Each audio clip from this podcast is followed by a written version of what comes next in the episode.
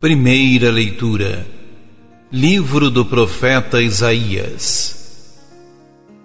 No tempo passado, o Senhor humilhou a terra de Zabulon e a terra de Neftali, mas recentemente cobriu de glória o caminho do mar, do além-Jordão e da Galiléia das nações. O povo que andava na escuridão viu uma grande luz para os que habitavam nas sombras da morte, uma luz resplandeceu. Fizeste crescer a alegria e aumentaste a felicidade. Todos se regozijam em tua presença, como alegres ceifeiros na colheita, ou como exaltados guerreiros ao dividirem os despojos.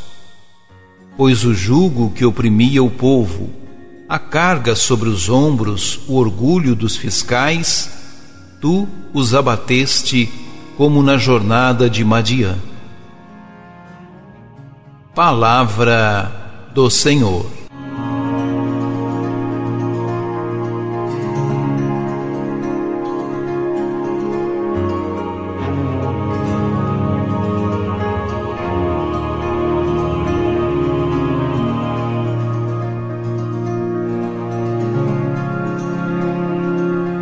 Nos tempos passados, Israel, Judá, foi infiel ao seu único Senhor.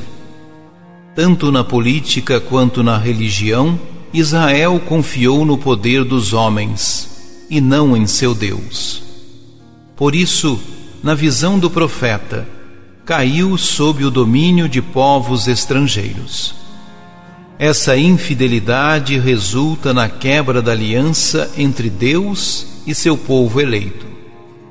Todavia, o Deus de Israel nunca desiste de seu povo. Ele restabelece a aliança rompida.